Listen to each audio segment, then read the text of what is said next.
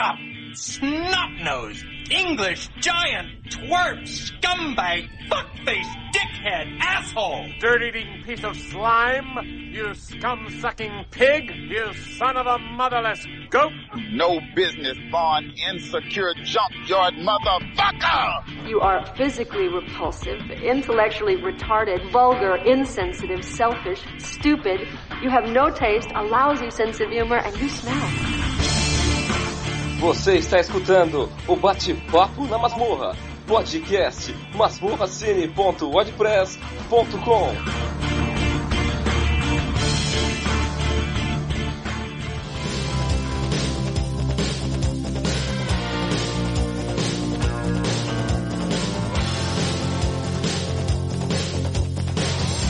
I had to escape. The city was sticky and cruel. Called you first, but I was dying to get to you. I was dreaming while I drove the long straight road ahead. Uh huh, yeah. Could taste your sweet kisses, your arms open wide. This fever for you was just burning me up É isso aí, mais uma vez começando uma gravação do BPM, nosso bate-papo sobre o que assistimos ultimamente, o que estamos lendo, o que podemos recomendar a vocês. Hoje participando conosco aqui o nosso amigo Edson Oliveira. Tudo bem, Edson? Tudo bom, Angélica? Excelente, meu querido. Também o Ayrton, que já gravou conosco aí um BPM anterior. Tudo bem, Ayrton? Tudo, Angélica, certo, graças a Deus. Isso aí. Nosso amigo Emerson Teixeira. E aí, Emerson? Ô, Angélica, um prazer estar aqui novamente. Muito obrigado. Opa, eu que agradeço. E o Felipe Pereira, que é o nosso colega lá do Vortex. Tudo bem, Felipe? Estamos juntos, tudo bem, graças a Deus, aí estamos aí lutando. É uma segunda tentativa, né? Porque tentamos gravar o Hangout, sofremos um pouco com a maldição do Hangout. é verdade, isso não é a primeira vez que isso acontece. Mas é que nos juntamos novamente, quase todos, né? Faltou um amigo, para fazer as nossas recomendações. Fim do ano tá aí, vai ter um recesso é para quem trabalha como funcionário público em alguns locais. Ou seja, você vai ficar com um monte de recomendação legal para poder explorar. Então, bora, vamos começar com as recomendações.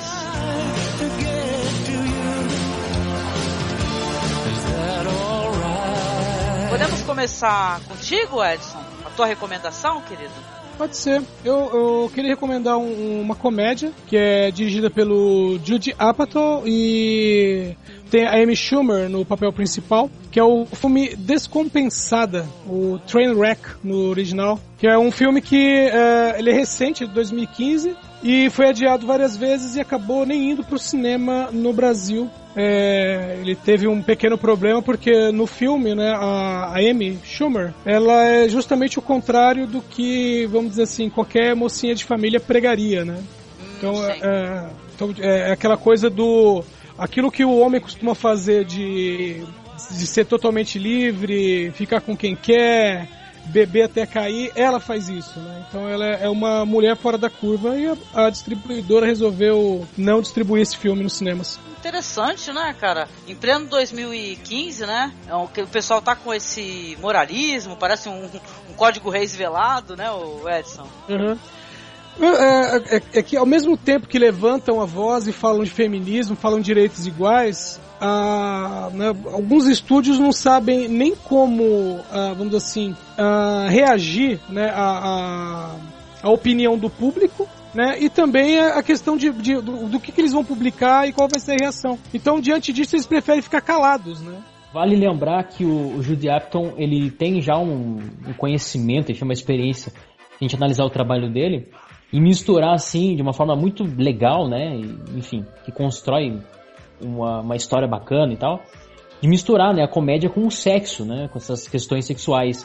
O vídeo de 40 anos, por exemplo, ele pega bem, assim, essa questão, né, do cara virgem e tal, tentando descobrir, e no mesmo tempo tentando ocultar, né, esse segredo dele, enfim. Acho bem interessante. Esse filme, Descompassada, eu assisti assim, despretensiosamente. Na verdade, eu peguei porque ele foi indicado ao Globo de Ouro, né? De 2016. Não é uma grande coisa, o Globo de Ouro a gente sabe que é meio bem vendido, na verdade. Mas ele tá em filme de comédia e a atriz, né, Amy Schumer. Que eu não conhecia, mas é uma gracinha, né? Ela rouba a cena, assim. O que eu gostei bastante foi a participação de alguns esportistas mesmo, né? Então tem o LeBron, o LeBron participando, tem o John Cena. Eu achei interessante a, a inserção deles. Mas agora, o mais inacreditável desse filme é a participação, na verdade, ela atua bastante, da Tilda Swinton, né? Sim. A gente tá acostumado a ver ela com aquela aparência andrógena mesmo, uma coisa mais estranha, um pouquinho, né? Enfim, o comum dela, o normal dela. E aqui ela tá completamente diferente. É inacreditável. A gente, eu não sabia que ela era, que, que ela era, que era ela, na verdade. Porque no final do filme que eu fui ver assim e reparei, não, não acreditava naquilo. E tá fascinante, cara. Ah, não assisti, gente, esse filme Descompensada que o Edson recomendou. Já conheci o trabalho anterior do Judd Apatow, né? O- eu gosto do Virgem de 40 anos. É, tem um, os- esses filmes dele realmente são filmes que tem humor e sexo, né? Isso é amicíssimo, por sinal, daquele Seth Rogen, não é? Sim. São brothers. É. Seth Rogen, o Jonah Hill também faz parte da turma, o próprio Steve Carell. Ah, sim. Que é maravilhoso, Steve Carell, né? Fala Sim. sério, eu gosto muito desse cara. Missão Madrinha de Casamento, ele foi produtor, né? Do, do- foi diretor também. Do... Não, é produtor, né? produtores. Só pro- acho que eu sou produtor. Cara, que é um filme, a comédia é tão zoada que ela é. Essa eu acho engraçadíssima, na verdade. Que é aquela comédia do. Sei lá, do, do exagero, né? Da, da porcaria. Eu gostei muito, na verdade. Eu gostei também, achei da hora. Todos esses filmes assim, ele, ele fez, né? Ele produziu, enfim, esses recentes, né? Ou mesmo se nada der certo também, que envolve bastante a música e tem um relacionamento. O Judd Apatow, ele é mestre nessa questão de fazer filme pra família, filme divertido e tal. Aliás, que esse Descompassado não é muito filme pra família, né? Mas, mas é, mas é interessante mesmo assim. É bem divertidinho. Assiste, Angélica, tu vai gostar. Hum. Ah, vou assistir, vou assistir. Assisti uma comédia de um, de um cara que todo mundo, pelo menos a maior parte das pessoas que eu conheço, não gostam muito, que é o Adam Sandler, mas eu gostei de assistir aquela. Tá rindo do quê, né? Que é sobre, sobre stand-up comedy e tal, os problemas que o cara muito tem. boa. Eu acho muito bom. Porque não é um filme de comédia, na verdade, né, cara? Ele é um filme de drama Sim. que, que acaba pa- partindo pra essa coisa. O, o Jude Apatow é meio que, que o, o J.J. Abrams da comédia, né? Em matéria de, de roteiro e produção. Ele produz muita coisa. Ele produziu os, o Âncora, mesmo se nada der certo. Os próprios filmes dele, Cinco Anos de Noivado, que também tem o Jason Segel, que é dessa turma. É, aquele pior trabalho do mundo, que é com o Jonah Hill e com aquele outro rapaz. O ex da Katy Perry, né? Isso, A Vida é Dura, a história de Jill Cox, Ressaca do Amor, Quase Irmãos, todos esses filmes são Ano 1, Superbad, todos esses filmes são produzidos pelo, pelo Jude Apatow, né? Mas eu acredito que o problema do Descompensado é mais em relação ao público, cara. O público americano não comprou o filme. O filme foi, foi traço de bilheteria e por isso que eles resolveram não, Não, não lançar. lançar no cinema, entendeu? Ele, ele foi, foi feito todo o material, cara. É, tinha pôster nos, nos cinemas do, do Rio de Janeiro, nos cinemas de, de, de Kinoplex, sacou? Mas não não rolou, né? Infelizmente. Quando alguém fala assim, ah, porque o filme não, não rendeu é, bilheteria. Mas tem alguns filmes, por exemplo, do próprio é, Will Ferrell, aquele Rick Bob, a toda Aham. velocidade, que quando ele foi lançado, ele ficou três semanas é, em primeiro lugar e também não foi lançado no cinema no Brasil, sabe? É meio. Não, é, tem, tem algumas coisas que são meio, meio loucas, né? né, não, não- não tem Eu- como prever, né? É pior que previsão do tempo esse negócio. Uhum. Eu gosto do Âncora bastante, cara. Eu acho muito engraçado. Eu assisti o primeiro. É, achei engraçadíssimo também, viu? Eu gosto daquele bigode, cara. É, o Will Ferrell é engraçado. A gente tava até em off conversando aqui, viu, Felipe? Falando Oi. desses comediantes, né? Tipo o Will Ferrell, é, o, o próprio Jim é o Carrey. outro? Jim Carrey, né? Que a gente tava falando. Que os caras, eles mandam um bolão no drama também, né? É, eu, sou, eu sou suspeito pra falar do, do Will Ferrell, cara, que eu. Cara, qualquer coisa que ele faz eu acho bom pra caramba. Se ele fizer o filme do Bozo, eu tô vendo, cara. Vai ter ano que vem. Poderia Vai sair, ter. vai sair ano que vem, cara. Mas não com ele, né? Com o Vladimir É, não, né? Mas vai assim, sair o. o... Parece o Bozo, que é o, o Zulander 2. Ah, É cara, verdade. cara, Vai ser, vai ser sensacional. As pessoas não gostam muito do. do eu, não, eu não sei porque parece que o tipo de humor dele não é muito comprado pelo brasileiro. eh, Mas o, o do Adam Sandler é muito comprado. É porque o Adam Sandler faz um, um humor bem mais físico do que é o, o Will Ferrell. Apesar do Will Ferrell ter umas sacadas físicas também. Mas o nego, não- nego não entende. Tipo assim, ele, ele é um, person um, um ator de. é, Ele é meio um tom só, né? E aí ele acaba não, não desenvolvendo muitas nuances. E as pessoas acham que isso é ruim. Não é, né, cara? Ele é um humorista. Que por acaso tem um papel que é muito bom. A mesma coisa com o Adam Sandler e essa coisa toda. Só que o Adam Sandler, não sei, ele é mais palatável pro grande público brasileiro, né? Aham.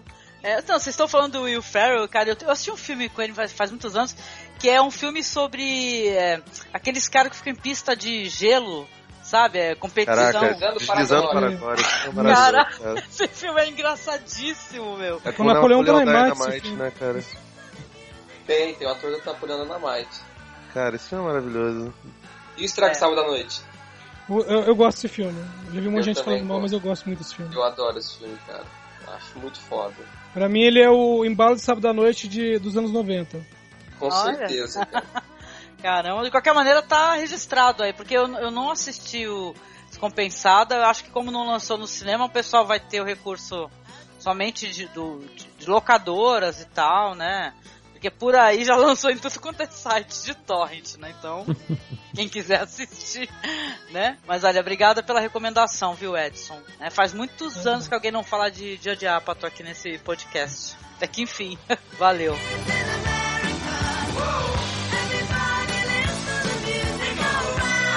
Vamos lá, vamos lá então para a recomendação do nosso amigo Ayrton.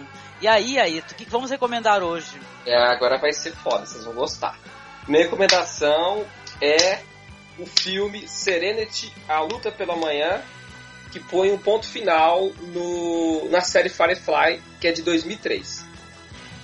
Olha, eu não assisti, mas todo mundo elogia Serenity, viu? O Pablo, que é lá do. ah, colabora no Vortex, né, Felipe? Ele é, super fã do, do Serenity, da, da série também. Ele é. Ele quer, ele quer muito dormir com os com com J- com com J.J. Abrams aí, tô com ele na cabeça. Com Joss Whedon por causa do Firefly. Então, mas fale, fale sobre, pra quem não conhece, Então- pra quem nunca ouviu falar. A série Firefly é quando o- os, os, os rebeldes liderados por Michael Reynolds, eles tomam lá o, o universo e fogem, né? Não é isso, mais ou menos? Eu vi uns pedaços na Netflix americana. Aí a série foi cancelada, tal. Aí os atores se reuniram numa Comic Con de 2002, 2003 e anunciaram que iam fazer um fim decente pra série e fizeram o filme e o filme deu certo, cara. Basicamente é isso. Tem todos os atores do, do, do filme, da- da- do seriado. Ele tem a direção do Joss Whedon e o filme deu certo. E eu achei uma recomendação boa por conta desse negócio agora, né, de Star Wars. Tá todo mundo revendo a as trilogias. E quis recomendar por conta de ser uma ficção científica boa, não ser uma ficção científica é, chata, como, sei lá, Star Trek. E ela Ô, tem que, ô, que isso? Não, não, não, Não, não aceito. Só perguntando, assim, e ela tem uma parada meio marcial, não tem? De lutas marciais? Tem. Tem, tem. Não. Tem. Ah, sim. Ou Tem seja, eles, eles fizeram o que poderiam ter feito com Deadwood pra gente, né? Porque eu, lembro que eu comi o pão com o diabo amassou com o rabo, porque Deadwood acabou do nada. Eu pensei, pô, por que, que não, não fazem isso também com, como fizeram com Firefly, né? Faz um filme, faz um longa aí, né? Dá um ponto É. final nisso, gente. Inclu- inclusive, na, na época que saiu o filme, é, chegaram a cogitar de trazer a série de volta. Olha, fez muito sucesso, né? É, é, meu, é, é, entra a parte do relativo, né? Por exemplo, a Star Trek mesmo, quando a série foi cancelada, lá no, no finalzinho dos anos 60, eles estavam cogitando de trazer a série de volta porque as reprises estavam atraindo muito público. Mas falaram assim, ah, que, que a série não voltou porque já tinham desmontado os cenários. E aí a, a quarta temporada de Star Trek é em desenho animado. Com a voz dos atores. Tem um desenho animado, tem uma, tem uma temporada inteira. Nossa, que da hora, cara. Feita pela Filmation. Uhum, a Mas mesma assim, do He-Man. É. O- E, o- mas- o- os atores tinham o contrato pra uma quarta temporada, alguém chegou e falou, ah, meu, não vai rolar. Ah, não, tem como fazer nada? Ah, vamos fazer um desenho animado aí. E fizeram desenho animado. Bom desenho é bom, o traço é bom. Olha, eu, eu assistia quando era criança. Na minha época de criança era legal, hoje eu não sei dizer. Ah, eu É meio He-Man, né, cara? É, é bem, Não. é bem engessadão, né, cara? Não, mas, é- mas ele chega a ser mais engessado do que o He-Man, viu? Porque era. era É. Apesar de ser do mesmo estúdio, Mas ele é de. É, é, final dos anos 60. Então o He-Man é do começo dos anos 80.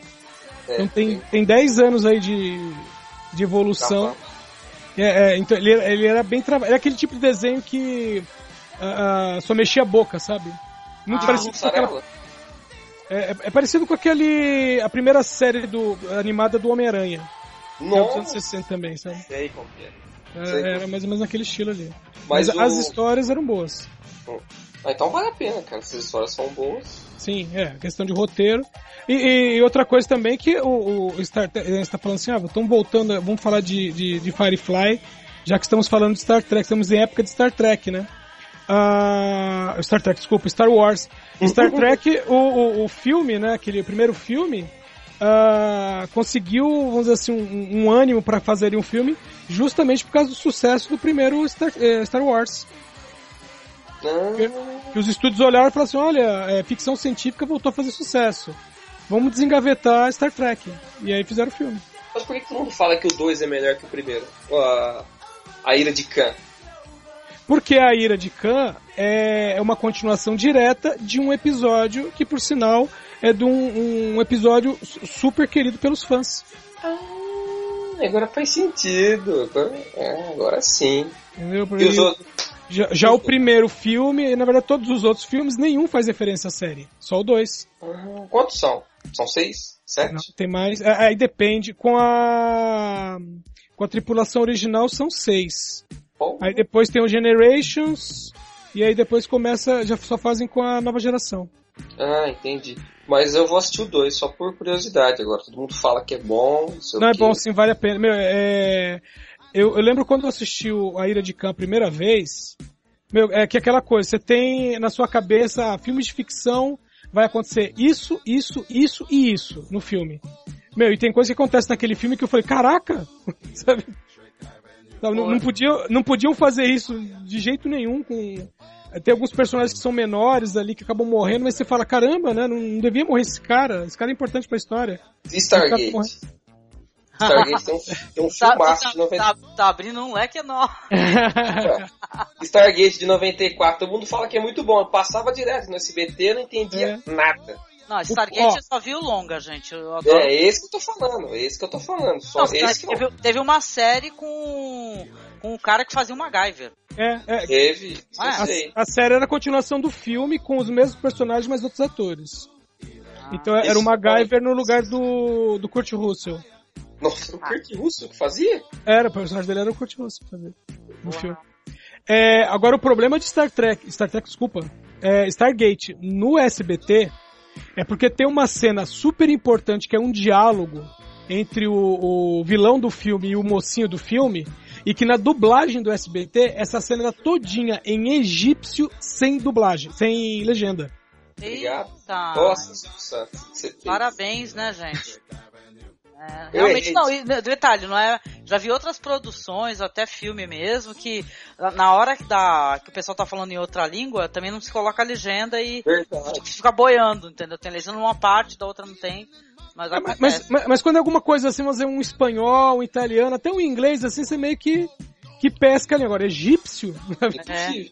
Não, e eu tava dando uma olhada, vocês estavam conversando, eu tava dando uma olhada aqui sobre Fire, Firefly, né? Que é do Joss Whedon.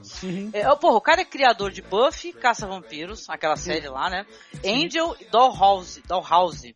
Uhum. Porra, séries que eu, eu acabei assistindo, um, um, sabe? Passava por aí na televisão, se não me engano. É, Sim. Angel eu assistia doidado, um ou outro episódio, mas acabava assistindo quando passava na televisão, né? E tal. E, e aí essa Firefly já é numa pegada meio western, pelo que estão falando. Tem a ver? Isso. Tem. É, é, é como se fosse um faroeste espacial.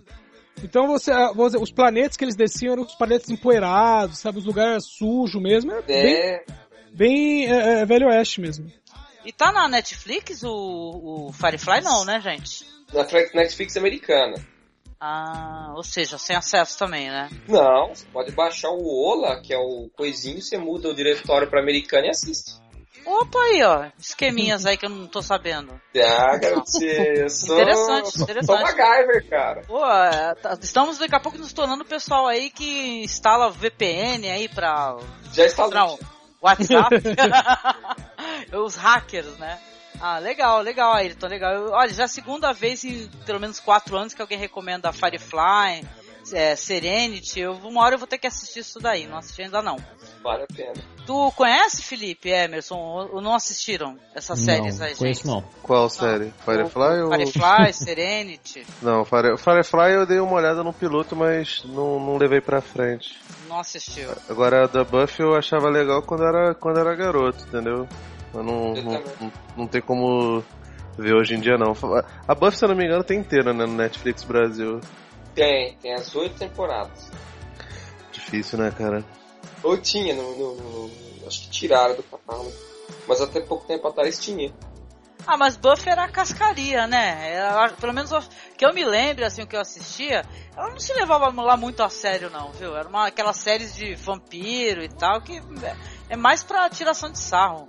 Eu ficava com essa impressão, sabe? Que era muito fake, né? Eu Ah, adorava era esse ator. eu achava, era apaixonado pela Sarah Michelle Gellar, cara. Pô, eu, eu gostava também da Sarah Michelle Gellar. Gostava. Depois assisti ela naquele filme, na versão do grito, né? Uh, adorei. Eu gostava dando segundas intenções, cara. Era... Nossa, ela ela é. fez maior sucesso né, com esse papel. Acho que por causa desse papel, se não me engano, né? Que ela acabou enga- engatando a carreira, né? Ela fez esse, depois fez o Pânico 2, fez o Eu Sei Que Vocês Fizeram no Verão Passado. Tudo na Nossa. mesma época. O que foi feito da Sarah Michelle Gellar, gente? Atualmente, que eu nunca mais a vi em nenhuma produção. Scooby-Doo, 2002. Ah, não, ela então. casou com, com o Fred Prince Jr., tá ligado? Exato, exatamente. Ah, Eu não sei se ela tá casada hoje, mas ela foi casada com ele um tempo. Deixa eu dar uma olhada. O, o É. Felipe tá por dentro dos, do- das fofocas de bastidor. Ok, ok. Ok, deixa! Ela, tra- ela tava trabalhando com dublagem, fez Star Wars Rebels, essa série agora da, da, da Netflix, que incrivelmente não vem pra cá. Frango Robô fez muita coisa. Caraca. American Dad, Os Simpsons. Ou seja, a mulher não está trabalhando em, em produções chamativas, mas continua trabalhando, né? Sim, sim, sim. Dublagem e tal. Ah, que saudade da Sarah Michelle Gellar. Eu, na verdade, eu gostava muito dela. Dessa- Não, o, o- último trabalho que eu vi dela era uma série que ela tava fazendo junto com o Robbie Williams. Que só teve uma temporada e foi um pouquinho antes do, do- da morte dele. Olha, qual é o nome da série? Tu lembra, Edson? The Crazy Ones, ela era a filha dele na série. Era uma agência de publicidade. Caracas, nunca nem ouvi falar, Edson. Meu, e, e a, a, a pessoa fala, fala assim, ah, a série não foi pra frente, a audiência era baixa, não sei o quê. Mas eu assisti todos os episódios e, na minha opinião, a série era muito boa. Principalmente porque o Robbie Williams, ah, no final de cada episódio, você tinha os erros de gravação, né? E a maioria não era erro, sabe? Era, era tipo assim, ele refazia a mesma cena várias vezes até ficar boa, sabe? Ah, E, e cada vez ele fazia uma piada diferente. Legal, legal, Ayrton. Obrigada, viu, querido? Vamos lá então pra dar tempo, né? De todo mundo recomendar. e-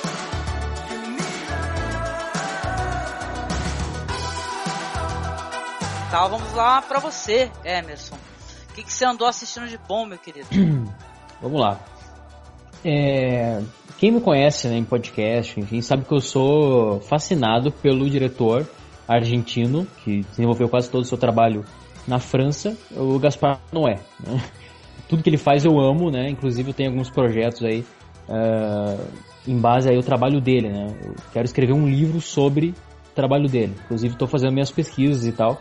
Eu acho muito interessante, né? Ah, é Sim. incrível assim que todo mundo, quando vai falar de Gaspar Noé, sempre cita o Irreversível, mas esquece os outros, né? O Sozinho contra Todos, o Carne, que inclusive é uma trilogia, né? Pouca gente sabe que o Irreversível é o fechamento de uma trilogia. Mas enfim, eu acho que o trabalho dele tá todo conectado. O Enter the Void, ele tem uma... parece que é uma continuação do Irreversível. Parece que com a, a ajuda da técnica, enfim, né? Da, da tecnologia mesmo, ele conseguiu fazer ainda mais a experiência que ele se propôs a fazer lá em Irreversível. Então a câmera sobrevoa, é totalmente subjetiva, tem aquela piscar, né, dos olhos assim do personagem, enfim. Ele, o Gaspar Noé, ele é um, um personagem por si só, né? Ele é um cara que realmente parece que ele é o seu amiguinho do, do sei lá, cara, da, da boate, entende? Porque assim, ele é muito louco. Tem, é, é muito fascinante o estilo dele, assim. Ele Ah, leva isso detalhe, tudo né, o, o Emerson, da boate Hector. É. pois é, então, mas parece que você vai topar com um cara desses estranhos e vai achar meio. Sabe mescla de fascínio com estranheza, sabe? Porque assim, ele leva, ele consegue levar tudo isso pro trabalho dele. Ele consegue misturar a droga, o sexo, o visual, né? É, Esteticamente falando, os filmes dele são perfeitos. Inclusive, eu, como ah, alguns trabalhos ah, amadores, enfim, na, na- em fotografia, eu me inspiro muito no trabalho dele. E, enfim, o erotismo me fascina bastante. E eu sou um adepto mesmo de, de pessoas que sabem trabalhar o sexo, a sexualidade, esses temas, enfim. E talvez o maior representante disso seja o Gaspar Noé, né? Então, o filme novo dele, recente, depois de Enter the Void, que deu um tempo aí, né? Que ele faz é o Love, né? Com o nome aí, então, Amor, né? E acompanha, então, um jovem. Esse jovem, ele é um diretor de cinema, mas é um frustrado. Ele acabou de sair... Ele acabou de estudar, assim, para cinema. Ele é um cineasta frustrado, né? Ah, evidentemente, ele é o personagem do Gaspar Noé no filme, né? Então ele tá casado com uma mulher, ele tem um filho, e dá pra perceber, assim, já, logo de cara que a sexualidade é muito presente na vida dele.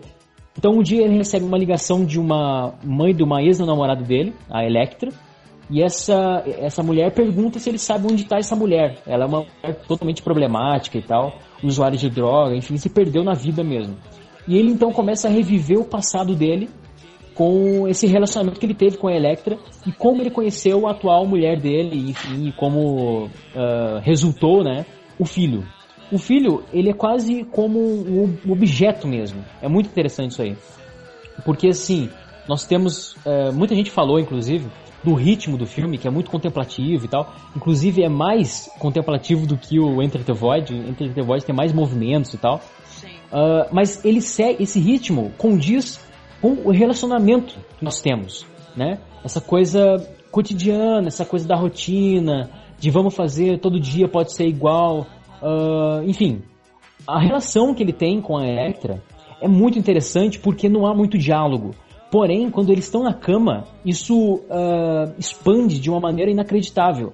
Eles acabam tendo um relacionamento muito melhor, transando, fazendo sexo, nus, do que propriamente namo- como namorados mesmo, sabe? Essa coisa de conversar, de discutir relação, de troca de olhares. Então é uma coisa muito mais física, né? E o Gaspar Noé, ah, ele trabalhou sempre em cima disso. Eu acho que o Gaspar Noé é um dos diretores mais místicos que existe. Ele sabe trabalhar com o misticismo. Ele sabe mesclar todas essas questões ah, que nós temos, enfim, na nossa realidade, com essa coisa filosófica e profunda que é mesmo essa subversidade sobre sistemas. Aqui nesse filme ele deixa muito claro que ele trabalha que ele- o- o- na, na verdade o garotinho, né, o Murphy, ele fala que ele quer fazer filmes que tenha sangue, esperma e lágrimas. E é isso que o Gaspar Noé faz, né? Ele mistura todos esses, problemas ah, humanos e totalmente imperfeitos que nós temos na- no nosso dia a dia, enfim, talvez que não nós fazemos tudo isso que ele, que ele demonstra, mas nós conhecemos alguém assim, enfim, ou faz parte do nosso passado. E ele faz isso numa proposta totalmente ah, visceral, sabe? Mesclando com a droga. Eu acho que o, o sentimento, a sensação que ele provoca com os filmes dele é muito similar a, um- a uma droga mesmo. Parece que você está injetando um filme do Gaspar Noé. E o cara tem uma habilidade extraordinária para compor essa história assim, de seres humanos imperfeitos. E no meio disso colocar muito esperma, sangue e lágrimas. Eu acho que é um filme fascinante. Tem muita discussão se realmente não é escrachado, se não é pornô, se, não é, se é arte, o que, que é arte, o que, que é pornô. Mas o pornô não é arte, não é registro da mesma forma. É, Sim, o eu que ia seria arte, isso, entendeu? né? Por que, que você acha que o. Porque pelas críticas que eu já escutei de algum, em alguns podcasts, alguns textos, assim, o pessoal falou que é um filme pornô. E tá falando assim, ah, não é arte, né? Porque a pornografia não é arte. Né? O sexo filmado não, não, não pode ser um- uma arte também, né? Porque tem outros filmes nesse componente, eu eu até te perguntar, inclusive. Ele, é, as cenas de sexo do filme, elas aparecem como se fosse um flashback, mas ele tá lembrando da relação que ele teve com ela? É isso? Sim. O- o- a cena de sexo, você está dizendo uma coisa muito importante, Angélica. Porque a gente está em meio a muita discussão sobre o que é arte, né? Então, é, só citando um, um exemplo aqui, né, que aconteceu recentemente, até porque esse podcast vai sair semana que vem, né? Então, Sim. tá dentro do contexto ainda. Saiu, por exemplo, aquele teatro lá do macaquinho, né? Todo mundo enfiando um dedo no cu do outro. E muita gente questionando se aquilo é arte ou não.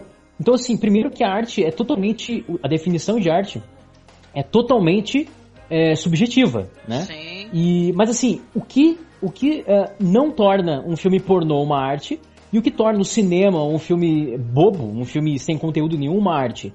Tudo é arte. Pra mim, pelo menos, tudo é arte. Aqui nesse filme, as cenas de sexo surgem nas cenas de flashback, como você disse. E isso tem uma explicação muito óbvia. Se eles se entendem muito mais na cama, transando, ou seja, então o passado foi aquilo que realmente moveu a vida dele. O presente não tem mais a presença física. O presente não tem mais o tesão.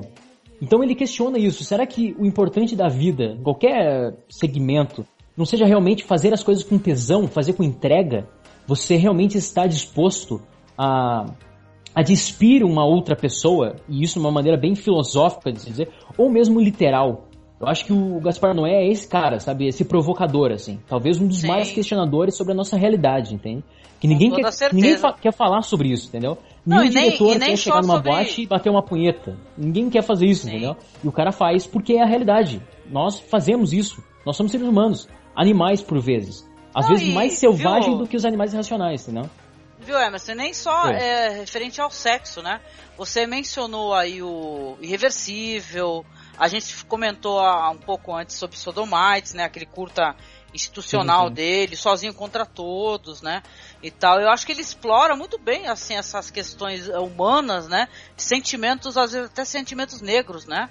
Né, O cara do, o, do Carne, né? Aquele personagem, ele é, ele é sensacional, mas ele é terrível, né? Aquele pai, né?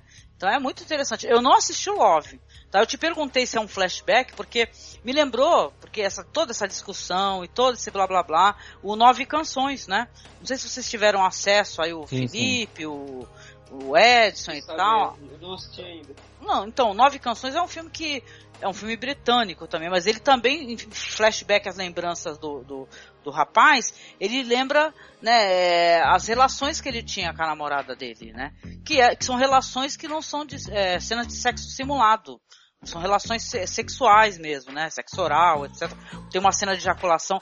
E fica toda essa controvérsia de, ah, é só um pornô, ah, é só um pornô. Né? Então eu também eu concordo contigo nessa questão que o filme pode ter sexo e ser um filme artístico, né?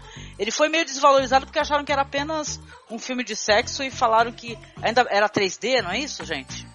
Aí tá- 3D. É, que E, sempre- imerso dentro do negócio. e sempre teve um papo, não teve? Que as pessoas falavam, poxa, já pensou um pornô em 3D, né? A ejaculação é. né? Mas, pô, é, é- é interessante. Tá, tá aqui, tá, na, tá em casa já pra eu poder assistir, viu? O Love, ele. Muita gente criticou muito Ninfomaníaca, né? Por, por mil temas, inclusive essa palhaçada de ah, não, filme pornô, a gente não gosta de ver gente pelada e tal, só no X-Videos, ou só quando vou trair minha esposa, esse negócio todo. Sim. É, criticaram o filme mais ou menos pelos mesmos motivos, né? A diferença básica é assim, que o Las Von Trier, ele, ele, por mais que ele tenha agora negado, falado que tava, tava drogado, que não devia ter feito aquilo, né? Ter, ter dado aquele surto de, de bom mocismo nele, ele falava sobre temas mais graves, né? Falava sobre sexualidade feminina, sobre essa necessidade da, da, da mulher pôr pra fora é, sentimentos, volúpia, tesão, tensão sexual, pulsão, tudo isso. E no Love, eu não vi essa. Não que precisasse, né? Até porque o personagem é um, um personagem masculino tal, que precisa de nostalgia, esse negócio todo. Mas eu achei os, os, os assuntos do Ninfomaníaca muito mais graves, né? E o Love começa de uma maneira legal, ele realmente é mais contemplativo, só que, sei lá, faltou, na minha cabeça pelo menos faltou algumas discussões, né? Mas acredito que seja mais erro de expectativa meu, de achar que o Gaspar Noé ia fazer algo mais semelhante a- aos, aos clássicos dele, mais semelhantes ao Sodomites, ao Carne, é, em relação à, discussão da- e visceralidade do que qualquer outra coisa, né? Acaba que ele você, é um. você um assistiu filme o Enter the Void? Sim, eu vi todos. Desculpa te interromper. É. Eu vi, eu vi todos os Você achou, do- do você achou também que é mais. Você achou também que o Love é mais parecido com Enter the Void do que com os anteriores? Não, cara, eu achei- achei, eu achei, eu achei que ele soou pretencioso mesmo, entendeu? Ele tenta fazer, ele fala sobre, não, porra, é, ele, ele tenta fazer um comentário metalinguístico sobre a diferença do, do, do cinema é, estadunidense com o francês, só que, cara, arranha muito a superfície, sabe? Ele joga várias coisas no, no ar, umas subtramas que parece que vão ser desenvolvidas e não são desenvolvidas e não funcionam sequer como, como uma MacGuffin, entendeu? É Por isso que eu achei que ele, que ele, ele é meio solto. Não achei ele um filme ruim, não. É, se não me engano, na minha crítica eu dei nota 3 de 5. Porque Olha. o filme é muito bem, bem dirigido, evidentemente, porque ainda assim é um filho da puta que, que com a câmera na mão, um mestre absurdo. É, mas, sei lá, cara. Ele, ele, ele tem, tem horas que ele parece ser um filme meio biográfico e depois ele foge disso, entendeu? Eu achei ele meio, meio perdido na, na proposta dele. Os nus são lindos, cara. É, as cenas de, de, de nudez são, são lindas. A degradação é, mental e moral que o personagem vai sofrendo é, também é, é bastante legal. É importante mostrar isso porque pessoas sofrem esse tipo de coisa. Só que outros mil filmes com essa mesma temática já foram feitos, piores e melhores, e, tipo, não é tanto, tanto acréscimo, não. Pra, é, do jeito que falavam, falavam, não, isso aqui vai ser o, o Ninfomaníaca for real, sacou? E realmente, as cenas de sexo são de verdade, né? Ao contrário do Ninfomaníaca que os paus são digitais. Mas. eu mas são mesmo, cara. Não, não, tem, não tem boca no pau, não tem pau na buceta, não tem nada disso. Ah, saquei, entendi. É. Diferença de Eu- nove eu- canções, né? Que nove canções tem, tem isso e muito mais. Ah, o Anticristo do próprio Von Trier, a transa da, da, da mesma atriz lá que eu acho ela maravilhosa, cara. É, Charlotte, não sei o que. e com Ai, a- sim, eu lembro dessa atriz maravilhosa. Charlotte. Que faz Isso. ela. Não, tem a Charlotte e tem a. a, a, ela- a moça que faz o papel dela jovem, ela é maravilhosa também. Nossa, ela é linda. apaixonado. Não, mas a Charlotte Gainsbourg, ela, ela mexe com, com, com umas paradas minhas que, sinceramente, eu não sei nem explicar. Mas assim, ela, ela tá lá no, no, no, no Anticristo, as cenas dela com William Defoe são de verdade. Ela toca no, no, no pau do, do William Defoe. E ela faz o que o Von Trier manda, sacou? Mas eu, mas eu, assim, a- as personagens femininas são muito bonitas, as cenas de sexo são, são muito boas. É, ele mostra mostra como uma pessoa obcecada e, e entregue a vícios terríveis, né? Como, como são os vícios, vícios da droga dele. Mostra como é que as pessoas começam a, a desconstruir a ética e passar a se entregar de, de, de maneiras absurdas. Mas, sei É. lá, ele, ele, ele tensiona uma coisa que ele não alcança. Você falou uma coisa essa coisa que interessante você aí, falou aí cara. do, de filmar é, um filme com suor, lágrimas, esse negócio todo. Pô, cara, não, não vi mesmo. Não vi mesmo. É, tipo, eu vi ele, ele fazendo as cenas de sexo e tal, são, são boas realmente, e é importante fazer isso, é importante dar representatividade. Só que ele fica prometendo uma coisa, não sei o que, tá, no final das contas não entrega. É, Ah, legal. Você falou uma coisa interessante, só rapidinho. É, essa- eu acho que essa história é universal, sabe? E realmente o filme tem espaços mesmo. E nesses espaços eu pensei numa coisa muito assim. Eu acho que foi bem íntimo, assim. Eu acho que o trabalho dele me afeta bastante, assim. Por algum motivo. Talvez identificação, né? O mais óbvio. É, por exemplo, tem muitas cenas de sexo, né? Você mesmo falou aí e tal, são belíssimas, enfim. Ah, o vermelho eu acho que é muito bem utilizado, né?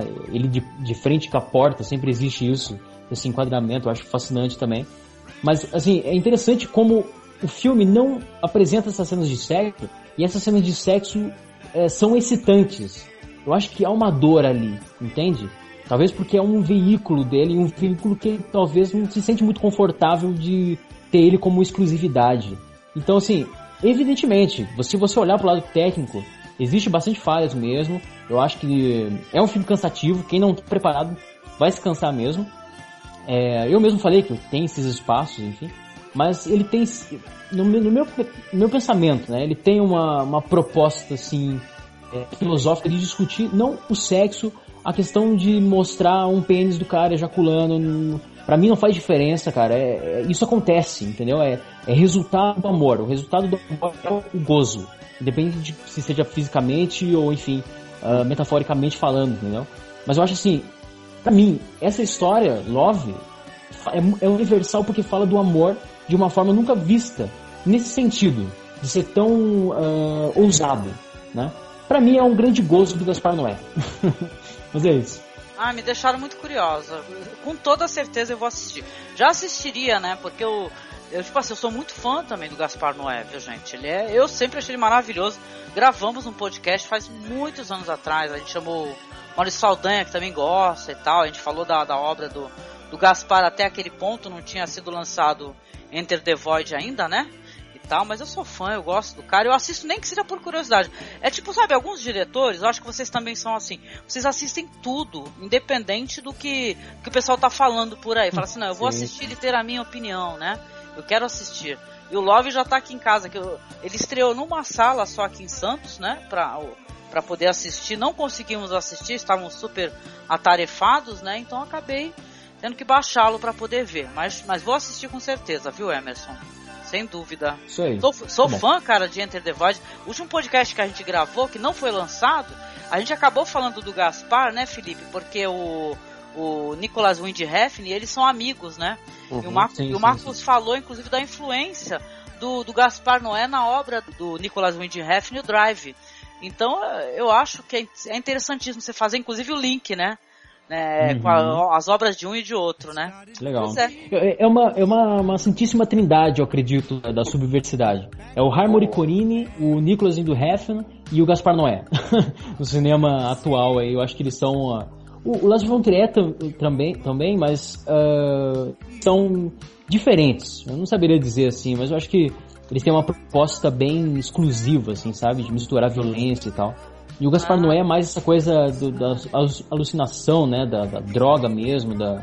Enfim, é muito interessante. Eu gostei. Ó, eu, colo- eu colocaria, né? Você falou de uma Santíssima Trindade, e pra gente falar de mulheres diretoras, de mulheres que têm temas Boa, boa. fortíssimos. É só não, uma lembrança, né? A gente não mencionou, a gente não fez nenhum trabalho ainda sobre ela, mas eu sou fã muito da, da Catherine Breillat. Vocês já ouviram falar? Que ela tem um Fat Girl. Tem- tem- são filmes assim que também abordam as temáticas fortes, tem violência, tem sexo, tem sangue, sabe? É, é famosíssima também. O último filme dela que está por aí, né? Eu acho que é, acho que se é a Bela Adormecida, parada assim, eu não, recordo exatamente, né? Mas o, o filme, um dos filmes que eu assisti que me marcou, mas de uma maneira, mas é um olhar que ela tem, é esse Fat Girl, que é da menina que ela não, que ela não tem namorado e tal, que ela tem uma irmã toda bonitinha, ela é super é, solitária, fica beijando, treinando beijo, e caraca, do nada, gente, explode uma violência no filme, mas uma violência que tu fala, puta que o pariu, é, essa é a Catherine Breillat. Só pra falar que você que falou, citou alguns homens, né, citar Uhum, essa boa. diretora divina aí, eu acho ela sensacional, viu? É, aumentando um pouquinho aí, Angélica, eu- citei ela pra você há algum, bastante tempo já no, no Twitter. É a minha diretora favorita do, cinema, pra mim, que eu mais gosto e acompanho tudo o trabalho dela. Dorota Kedzierowaska, uma polonesa. O Ah, trabalho tu- dela é sensacional. Tu já falou, Ah, sim. Sim, é, é, assim, é, é drama, sabe? É bem coisa bem profunda mesmo, só que tem uma, uma profundidade em termos da, da criança mesmo, da mulher. É uma mulher excepcional. Vou até mandar o link pra vocês aqui, ó. Dorota Kedzierowaska. Pra Ah. vocês, na verdade, né? Sim, sim. Minha diretora favorita. Ela é sensacional também. Ah, legal, gente. Legal. Obrigada, viu, querido? Com certeza, quem não conhece. o pessoal vai ficar com, com curiosidade de assistir o Love, né? Pra poder ter a sua própria opinião, que eu acho que é isso que é legal. E ma- mais importante do que a gente saber a opinião dos outros, a gente ler um texto, uma, uma crítica, uma resenha, é conhecer a nossa própria opinião depois de assistir. Esse, esse Bela Adormecida não é aquela da menina que é que é contratada pra dormir, dormir entre aspas, não com o cliente. Ela dorme para os clientes. Cara, não. Esse daí tem- eu conheço esse filme que você está falando. Mas não é, não é esse daí não, viu, meu querido? É. Mas esse daí que você está mencionando, eu assisti, e ele é um filme terrível e maravilhoso também, viu? Que a moça que é Uhum, contratada, ela, ela li- linda, maravilhosa, ela é contratada pra só ficar dormindo. Só que é o seguinte, ela, ela não sabe o que, que ela tá fazendo. Aplicam nela um sonífero lá e não sabem. Cara, o ponto do filme onde eles vão mostrar o que estão fazendo com ela né, é, é tão chocante que você vê a perversão humana, a capacidade das pessoas de querer ferir, né? E maltratar outro ser humano que só porque ele tá adormecido não pode se defender é, é, é- é pancada. Eu boto aí no- no- na postagem para as pessoas poderem acessar. Mas é tipo Bota assim. os ó, dois aí, gente. Quero assistir os dois. Tô ah, curioso. pode deixar, pode deixar. É, é muito, olha, vou te falar, o cinema é, é muito vasto, né? Eu acho que o Felipe concorda também que também anda procurando coisas alternativas por aí, assiste, vai no festival, né, Felipe? Acho que tu foi no festival do, do Rio, né? Também, né? Foi, eu vi 66 filmes no Festival do Rio. Pois é, meu amor. É, é- é tanta coisa boa que pinta e a gente não tem acesso, o público não consegue ter, né? Só É. assiste no festival mesmo, né? É, o cinema é isso, tem muito mais do que tá aí pra você assistir, sacou? Tem que catar, ter paciência e procurar mesmo, né? Assim mesmo.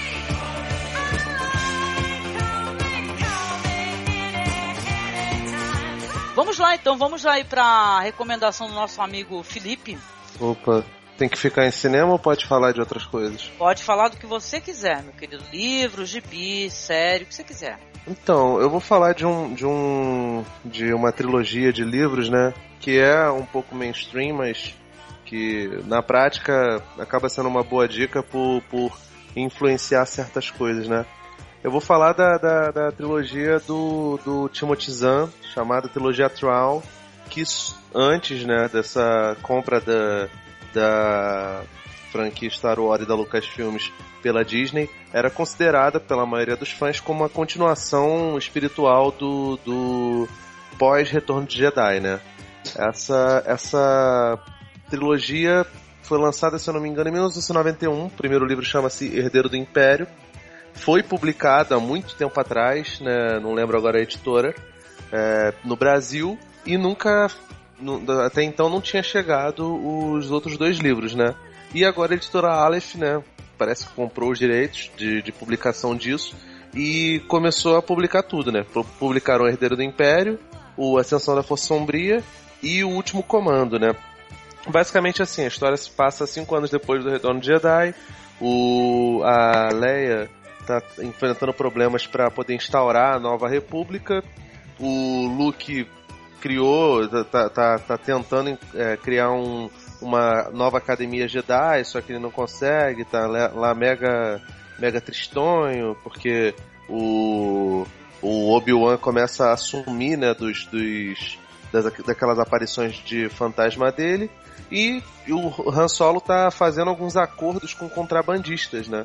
Meio, meio como uma. Tipo um mensalãozinho, né? Dentro da, da, daquela, daquela galáxia, né? Fazendo negócios com, com pessoas que estão à margem da sociedade. Enquanto isso, um, um personagem chamado Grão Almirante Thrawn, que é um humanoide de pele azulada, né?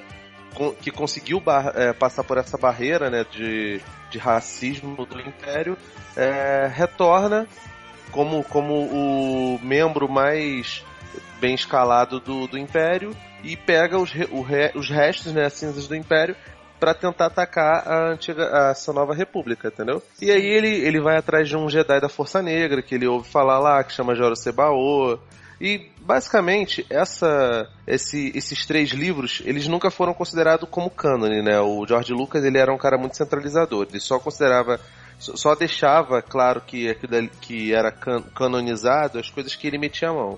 Os filmes, né? É, isso aí inclui até o Caravana da Coragem, aquele filme do, dos Ewoks lá dos Ursinhos Fofinhos, a nova trilogia, aquelas séries, né? Clone Wars e depois Rebels, que se não me engano não tinha nem mais o dedo dele. Enfim, é, tudo que era fora não, não era considerado, mas grande parte dessa da, da trilogia Troll foi incorporada no, nos filmes novos, né? Por exemplo, a capital da Nova República chama Coruscant. Até então não tinha esse planeta chamado Coruscant. Coruscant virou a, capital da antiga República lá na nova trilo- na, na trilogia merda. É, o- outra, outro conceito que, que é parecido é o lance de um Jedi da, é, meio ligado à Força Negra, idoso, auxiliar o tal do senador Palpatine. A primeira vez que se cita o nome do senador Palpatine, que seria o, o imperador, é nessa trilogia de livros. Entendeu? O conceito foi, foi exportado, né? O Conde do Ku lá, o personagem do Christopher Lee, é muito parecido com esse Joros é, Sebaô. E, e, mil outros elementos, né? Os Isalamari, que são tipo uns animaizinhos que anulam o poder da força. Enfim, nessa trilogia é que se mostra o futuro, por exemplo, que é da, da Leia, que engravida, tem gêmeos, né?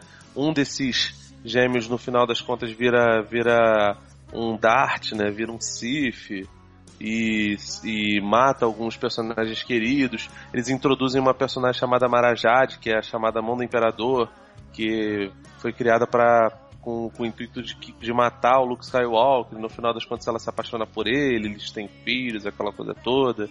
O Luke finalmente pega alguém. E, e a série, assim, apesar dela, dela não ter o mesmo carisma da trilogia original, ela tem alguns aspectos que são muito interessantes, né? O Timothy Zahn é um, diretor, um, um escritor basicamente de romances é, militares. E toda a urdição em volta do Troll é muito bem feita. O, apesar dos personagens serem meio apagados, os personagens clássicos, os personagens novos que ele introduz, o Pel Pelion e o Troll, são muito bem feitos, cara. É, você vê tática de guerra, coisas que na, na, na, outra trilogia não tinha. E você vê complicações políticas, né, cara? A, a política de Star Wars é uma coisa muito maniqueísta, se você for, for analisar, né? Fora, evidentemente, esse despertar da força, né? E, a, e, e lá não é não, cara. Tipo, existe. Tem, tem tramas, tem traição, eles, eles é, julgam aquela, aquela Mon Mothma, que é uma das, das líderes da, da rebelião no episódio 6 e acusam ela de, de, ser tirânica, de tentar instalar uma outra ditadura depois do Império. Eles acusam o Almirante Akbar de, de, de, alta traição e prendem ele, entendeu? Então é, é, é, bem louco em relação a isso, né? A Disney, quando comprou os direitos, há pouco tempo atrás, se não me engano, em 2014 ou 2015, ela determinou foi que. Foi, foi quando? 2013? 2013. Isso. Ela determinou que tudo da, da do, do universo expandido seria desconsiderado e seria chamado de selo, selo Legends, né? São lendas, são coisas que podem ter acontecido e podem não ter acontecido, né? Trouxe é, é o equivalente ao é, pré-crise e pós-crise da DC, né? Isso, exatamente. Mas assim, a gente tem tempo de quadrinho suficiente pra não, sei lá, desesperar hum. e falar, ai meu Deus, mataram todos os personagens, esse negócio todo. Porque Cara, a gente já passou por Crise nas Infinitas Terras, já passou por, por 952, já passou por Marvel Now, e, tá, e sempre tem essa, esse, esse lance de, de reboot, passou pelo, pelo, pelo Star Trek do J.J. Abrams, né? E tá todo Sim. mundo vivo aí, né, cara? Pelo que eu, supostamente tá todo mundo vivo. Tem gente que pode ter morrido, mas beleza, eu tô vivo. Tô tranquilo. Eu também. Mas assim, mas assim o, o é, é, é, muito bem construída a coisa e, sinceramente, o Troll ele parece muito mais um vilão de Star Trek do que de Star Wars, cara, de tão bem construído que ele é. Porque não é. Não, a, a, coisa não é maniqueísta, entendeu? Tem uma, uma cena no segundo livro que o Joros é, Sebao, que é o, o, Jedi da Força Negra, ele fica puto com o Troll porque o, o Troll não quer ir até a Leia e pegar os gêmeos, né? Porque o Joros quer quer de qualquer jeito pegar os gêmeos, as crianças, para poder treiná-las na força. Aí ele falou assim: você vai para lá sim. Ele falou: não, não vou. O Troll falou: não vou, porque. E agora seria um suicídio. Aí ele vai, toma o de assalto a, a consciência de todas as pessoas na nave, e aí o Troll ficou olhando, né? Assim, eu vou controlar sim, vou levar vocês lá. Aí o Troll fala: tudo bem, você pode levar, mas olha só, você vai ter que cruzar a galáxia inteira até esse destino, controlando todo mundo, vai ter que entrar em guerra contra, contra os, as naves da, da rebelião e vai ter que fazer tudo isso controlando todo mundo. Você acha que consegue? Você, se garante? Tua pica é grande o suficiente? Ele. Não, não, beleza. Aí ele vai e tira, tira o corpo fora, entendeu? E alguns desses elementos, apesar de, de não ser é, considerado cânone, né? São, são mais ou menos utilizados nessa nova nessa nova abordagem do J.J. Abrams, né? Como um easter egg a maioria deles. Mas o cenário político é muito parecido, cara. E é o lance do dos livros que saíram, é, que tá, tá, tá escrito assim, é a Nova Esperança como você nunca viu. Você viu que saíram três livros falando dos filmes antigos. É, cara, esses aí. Tem, tem muita coisa, cara. O universo expandido tem muita. Muita, mas muita merda. Tem tipo coisas tipo do. Do Boba Fett ter sobrevivido ao poço de Sarlacc, voltar e brigar contra o Darth Vader com sabre de luz. É, Isso isso tudo.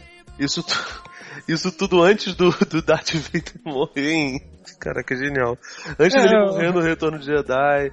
Tem muita coisa ruim, tipo, tem, tem clone do Luke, pegaram aquela mão do, do, do Luke que caiu em Bespin e fizeram clone dele, tem clone do Imperador, tem muita coisa ruim.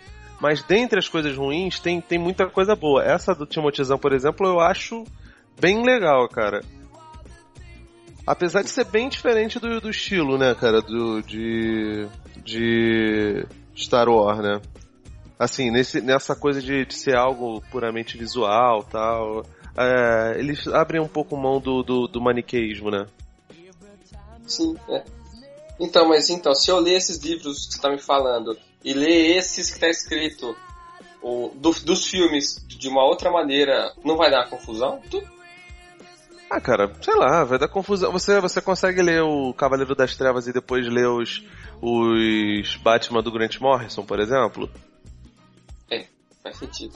São tipo, o- é o mesmo universo de maneiras, de maneiras diferentes, né? Ah, sim, sim. ver, Tem, tem a- a- as coisas que são, foram lançadas agora, não sei se vocês tiveram a oportunidade de ler, eu ainda não consegui ler, né? Foi tem a trilogia Aftermath, né? Que parece que passa logo depois do, do, do ocorrido no Retorno de Jedi, né? Marcas da Guerra aqui no Brasil. E tem outros livros que estão sendo lançados pela Aleph e por outras, entendeu? Que basicamente mostram esse período de tempo entendeu? Mas eu acho tranquilo, cara. Se, se a gente tá acostumado com, com, com sei lá, se a, gente a gente lê Turma da Mônica e lê Laços, sacou? São coisas completamente diferentes. A Turma da Mônica lá, o jovem e o Laços do Caspa, dos Cafage é bem diferente, né, cara? Eu gostei dessa comparação, É cara. uma, é uma boa, é uma boa comparação. É, olha, eu vou assumir aqui a minha ignorância, né? Eu a- assisto essas produções sim, né? Star Wars, Star, Star Trek que vocês estavam falando, mas sabe, de uma, uma maneira tão esparsa, eu sou incapaz de entender tudo assim, como vocês explicam, é a parte de Star Wars que é Legend, agora já, já não é mais cânone. Então isso é interessante, só que eu fico meio que boiando. Entendeu? Então, mas eu tenho curiosidade, sim, de, de- Eu não sei se eu compraria os livros, né? Tu tem que ser muito fã, né, Felipe, pra você é, curtir ainda, comprar os livros, ler, se informar. Tu, tu deve ser muito, mas muito fã, né, também de, desse universo aí, né, criado aí, do Star Wars, né? Angélica, leia o Manual do Jedi e o Código do Império. Ó, eu tô voltando pra vocês verem, né? Que olha, eu gosto muito de Game of Thrones, né? E eu, tipo assim, eu li o primeiro livro, aí gravávamos podcast da, da, da série, continuamos gravando, hoje eu tô gravando com outra galera, e agora que eu continuei a, a ler Fúria dos Reis. Então, é nesse nível, assim, entendeu? Só tava só no es- espectador mesmo, assistindo e dando pitaco. Então eu sou muito preguiçosa, viu? Se é pra continuar o universo, mesmo quando tô acompanhando filme, série, eu, pra eu continuar, eu pego um livro pra ler e tal. Eu gosto muito de quadrinhos, assim. Se tivesse quadrinhos do Star Wars, é capaz de eu ler tudo. E Tem. deve ter, né? Tem. Mas tem, tem, tem. A Marvel tá lançando agora. Tem alguns com uma arte muito boa, né? O, o, se eu não me engano, a série, a série chamada Star Wars é desenhada pelo Cassidy e tem gente boa, como Mark Wade, por exemplo, escrevendo coisas da, da Marvel. O meu medo é que comece essa galera que é muito bom, que é top da indústria, e depois eles entreguem na mão de, de gente ruim, como Ah. aconteceu com, a- com as adaptações dos, dos filmes, né? Lá em, em 77, né? Eram mais ou menos no começo e depois ficaram horrorosas. Mas tem É, muita coisa de quadrinhos eu- que é legal também. Eu, eu cheguei a ler nessa, não nessa época exatamente, né? Mas foi publicado no Brasil acho que 85, 86 ali. E eu cheguei a ler nessa época os quadrinhos.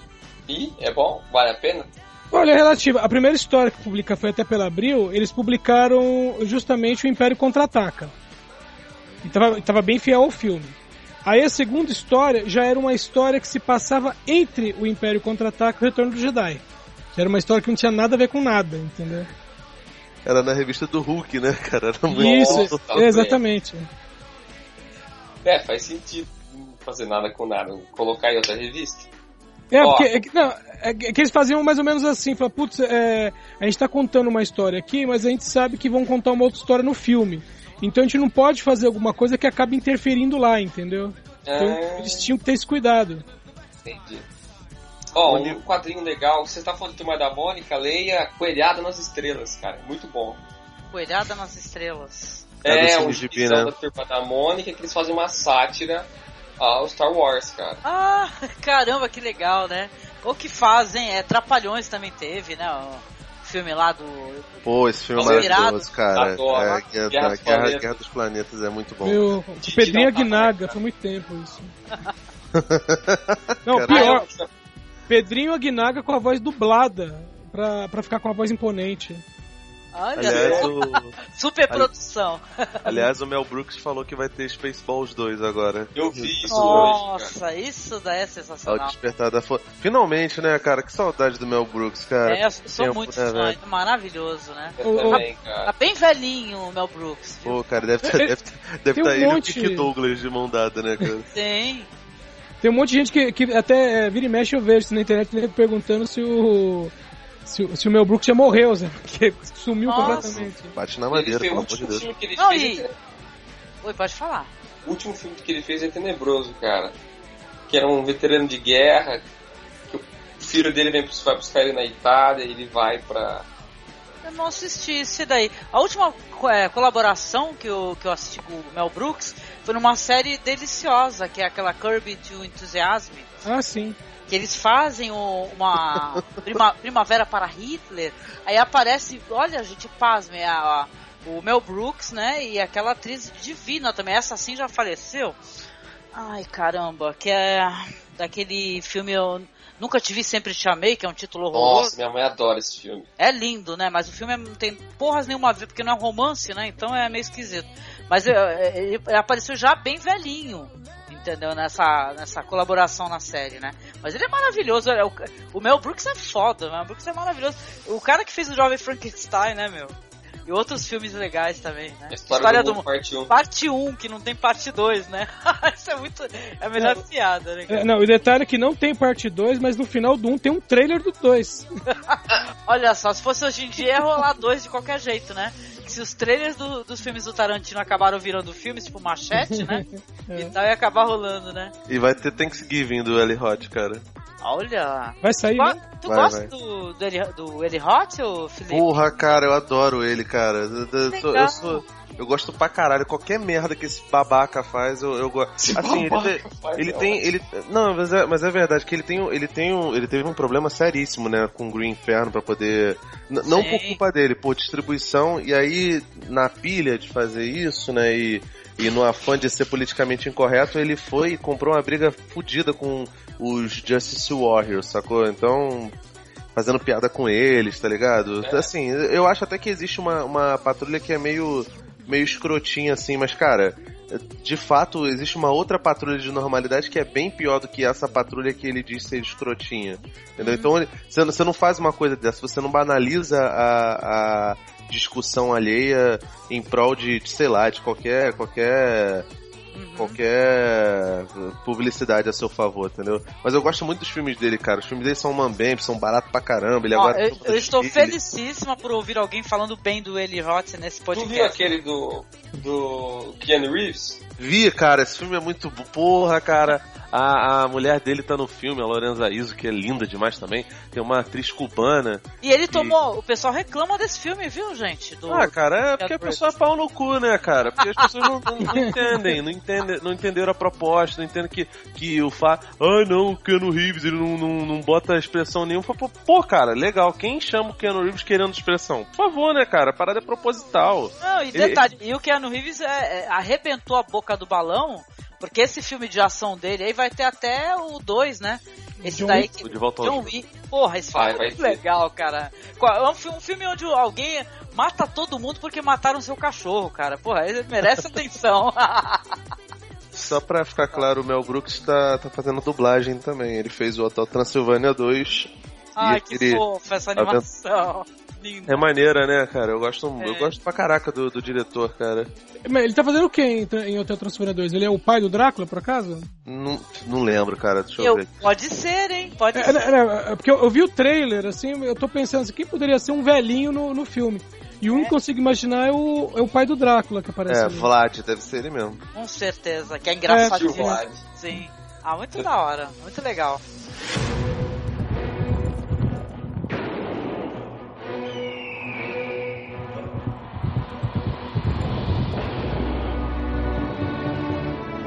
Detalhe, eu tenho, tinha dois filmes que eu queria muito recomendar, mas não vai dar tempo, eu vou em um só. Então aqui a minha recomendação é um filme que eu sei que o Emerson assistiu. Não sei se o Felipe teve acesso a esse filme, mas eu acho que ele passou em festival aqui no Brasil também. É um filme chamado Bonnie Tomahawk. Você chegou a assistir, Felipe, esse filme? Não, ele passou na, na Mostra de São Paulo, não consegui ir. Ah, então, o Emerson chegou a assistir. Eu já falei isso em outros podcasts. Se você assistir algo sem saber nada, assim, você sabe até o tema, mais ou menos qual que é. Claro, é um western, tá na capa do, do filme. Você vê o Kurt Russell, né? Então só que fala, olha, eu não vou ler sinopse, não vou ler crítica, eu vou ver, vou assistir. E, gente, foi uma surpresa tão, sabe, tão maravilhosa, assim, quando, quando você assiste um filme. E tem uma- uns caras envolvidos, assim que, eh, por exemplo, até mencionei na nossa primeira tentativa lá no, no Hangout. Tem o Metal Fox. E o Matthew Fox é o cara do Lost, né? E os filmes que eu assisti com ele, assim, eu falei assim, ai, caramba, vai ser mais uma, uma, uma contribuição do Matthew Fox, né? Que é bem né, genérica, não é nada legal, assim, não, não tem a força do personagem dele, por exemplo, no Lost, né? Que era um personagem que eu gostava enquanto eu assistia o Lost, né? Mas falando do filme em si, o filme é desse ano, 2015. É de um diretor chamado S. Craig Zahler. Eu não conheço, Zahler. Não conheço, tá? Diz que ele tem um filme anterior muito legal também chamado Desespero. É um filme com a temática do faroeste e também terror, né? Por quê? Porque é, esse filme tem algumas cenas de gore, tá? Tem uma- algumas cenas assustadoras, mas eu, eu, particularmente não considerei um terror, né? Um filme que ai, me dá um medo extremo, absurdo. Só mais para um suspense, né? E tal. Mas assim, o, o filme ele conta a história uma cidadezinha, na, tá no meio do nada. Começam assim é, dois personagens que são assaltantes, né? Eles roubam os caras que estão acampados. Eles roubam e matam. Aí ele aparece eles roubando, né? Por sinal, só para mencionar um pouquinho do elenco rapidinho, né? Tem um elenco legal, tem o David Arquette, que é, aparece logo de cara ele no começo, ele é um dos assaltantes. E eles vão lá, fogem, matam algumas pessoas e esbarram no cemitério indígena, né? Numas aqueles círculos concêntricos, né? De ah, pedras empilhadas e tal. Eles esbarram e um, um deles é atacado por, um, por algo que não se vê e logo em seguida já mostra essa cidadezinha aonde o Kurt Russell ele é o, o xerife entra lá esse personagem esse forasteiro que é o David Arquette né o personagem dele. E aí a cidade fica em polvorosa uma cidade minúscula né pequenininha no meio do oeste no meio do nada. E aí o, o Kurt Russell começa a conversar com ele pergunta de onde ele é né e tal porque ele tá com a roupa se eu não me engano meio ensanguentada dando uma bandeira né e começa a questionar e desconfia dele e acaba, né, ele acaba se traindo, a, a, tenta atirar no Kurt Russell, eu não estou dando spoiler, tá, isso é bem comecinho do filme, tenta atirar no Kurt Russell, só que ele, o Kurt Russell super rápido, acaba atirando na perna dele. O que é feito, né, o, o médico da cidade, ele não está disponível, e aí, aí entra o Patrick Wilson e a esposa dele, que é a Lily Simons, né, eu acho que ela participou de um episódio da, da última temporada de Detetive, se eu não me engano, essa atriz. Aí ela ela vai para socorrer esse esse esse bandido, né, que tá já, já é preso, né, só que tá ferido. Ela fala pro marido, que é o Patrick Wilson, fala assim, ele tá com uma fratura exposta, né, com a perna toda a, cheia de, de, de panos, assim, imobilizada, porque ele tá com uma fratura exposta que ele caiu do telhado. Não foi nenhuma coisa assim super é... uma coisa que deu orgulho, né? Não foi. Uhum. Ele é um cowboy, né? Mas não foi nada de cair do cavalo, não. Ele tava no telhado e caiu e quebrou a perna. Passou exposta. Mas então, aí ela, ela é chamada, porque ela entende dessas coisas, e fala assim: ela manda um recado, fala, ó, fala pro meu marido que eu não vou voltar essa noite, eu vou ficar aqui na, na, na prisão, na cadeia, ajudando esse cara, removendo a bala e tal, vendo, estancando a hemorragia e tal. E aí, o que, que acontece? Né? O Patrick Wilson sabe disso depois. O, a, a cadeia ela é atacada.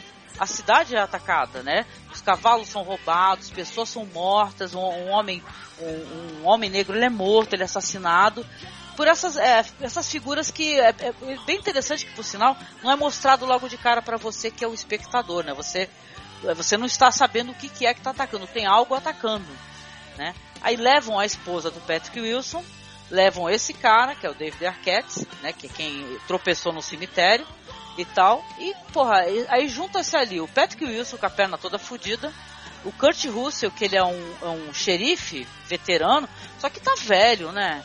E tal. É, vai juntar também um outro cara sensacional, que eu digo que ele tá sensacional porque foi uma surpresa para mim, que é o Matthew Fox, que ele faz uma espécie de. Não sei se é uma, essa é uma expressão antiga, uma espécie de janota, sabe aqueles cara, caras bem vestidos, super chiques, uhum. né?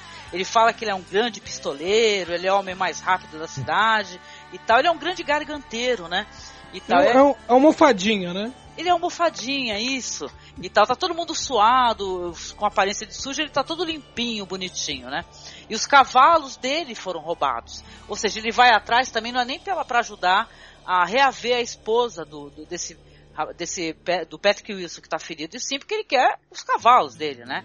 E tal. E mais um, um, um ator veterano também, que é o Richard Jenkins tá? Que, é, olha, logo de cara, quando eu olhei os olhos dele, eu recordei desse ator em alguns papéis, só que eu vou falar, olha, só lembro dos olhos dele. Mas ele deve ser também um cara famoso, tá? Tem algumas participações do filme também. Ele rouba a cena, né, Angélica? Ele rouba a cena. Ele é o, ele é o cara. Parece Tarantino, né, Emerson? Porque uhum. ele fica conversando sobre outras coisas, né?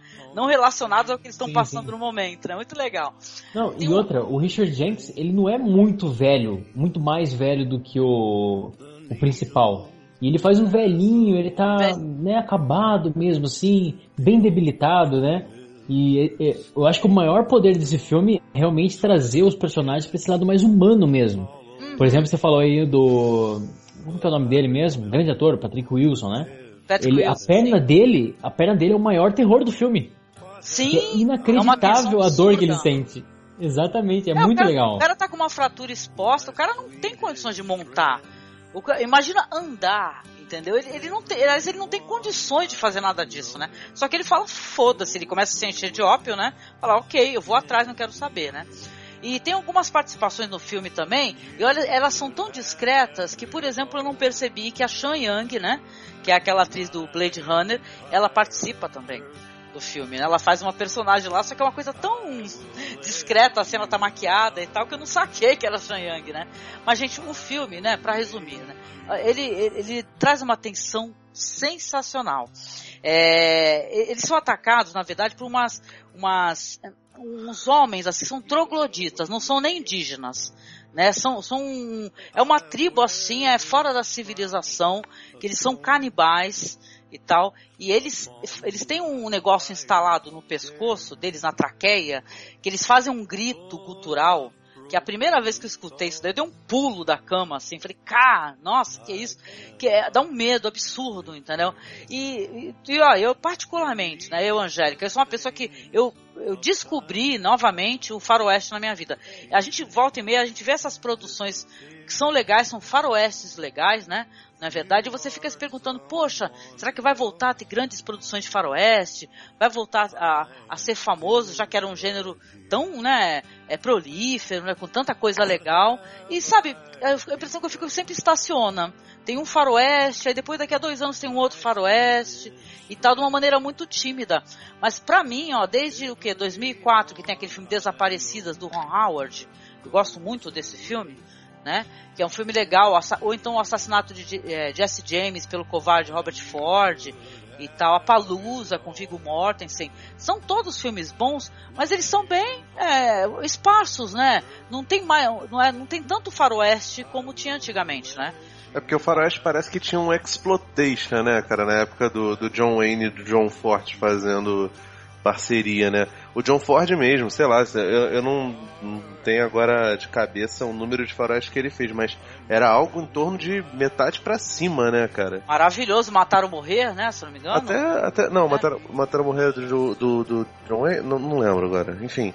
Uhum. É, Mataram Morrer acho que é o Clark Gable, né, não sei. Mas assim, até outros filmes que não são exatamente faroeste no sentido de ter o, o xerife mocinho, os, os vilões bandidinhos, aquele negócio todo, sei lá, o, o Como Era Verde Meu Vale é um pouco de, de, de faroeste, porque a, a filmografia do, do John Ford era muito ligada a isso.